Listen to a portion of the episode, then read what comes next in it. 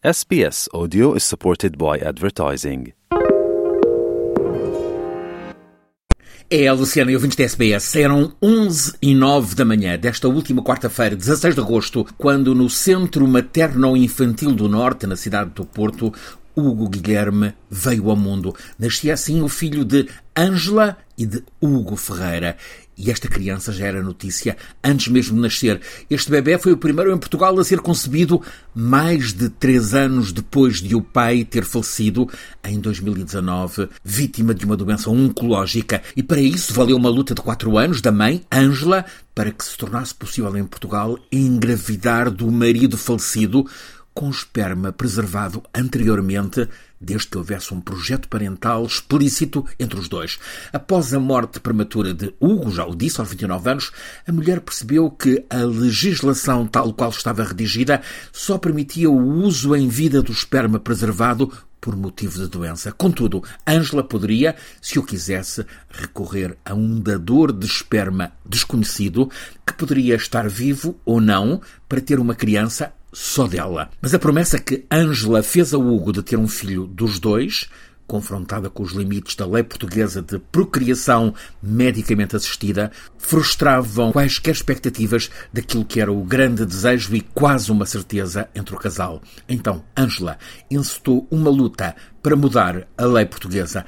Procurou um canal de televisão que contasse a história inédita daquele casal e em fevereiro de 2020, uma minissérie documental da TVI deu o empurrão para que a polémica Lei de Inseminação Post-Mortem fosse levada ao Parlamento Português, a Assembleia da República, o que veio a acontecer em março de 2020 através de uma iniciativa legislativa de cidadãos que reuniu mais de 20 mil assinaturas.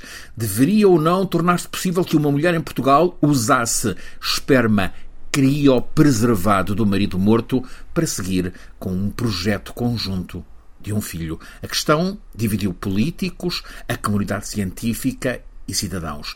A recolha do semen foi feita com a certeza de que a pessoa em causa queria ser pai e consentiu mas com a morte deixa de haver um projeto parental. Comentou em fevereiro de 2020 ao semanário Expresso Paula Martinho da Silva, consultora do Conselho Nacional de Ética para as Ciências da Vida e autor do livro A Lei da Procriação Medicamente Assistida, um livro que foi publicado em 2011. Esta jurista dizia-se então apreensiva com a possibilidade de se alterar uma lei a pedido de apenas uma pessoa. Mas em outubro daquele ano, 2020, vários partidos, sobretudo os da esquerda, nomeadamente o PS, o Bloco de Esquerda e o PCP, apresentaram propostas no sentido de se acrescentar à lei existente em Portugal a possibilidade de inseminação pós-morte.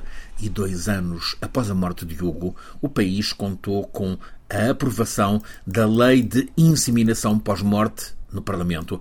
Diz agora a lei que uma mulher poderá engravidar do companheiro que faleceu e deixou semen criopreservado, desde que para isso ele tenha assinado um consentimento próprio, específico, para a sua utilização após a morte, para que mulheres como Ângela pudessem também usufruir da legislação. A versão final do documento aborda a existência de um período de transição para as mulheres cujos maridos morreram nos três anos anteriores à alteração da lei. Todos os tratamentos disponíveis são passíveis de utilização, desde a inseminação artificial, o chamado tratamento de primeira linha, até à fertilização in vitro, o tratamento com que Ângela conseguiu engravidar em dezembro do bebê Hugo Guilherme. E é assim que esta criança, Hugo Guilherme, nasceu na última quarta-feira na cidade do Porto, quatro anos depois de o pai ter falecido.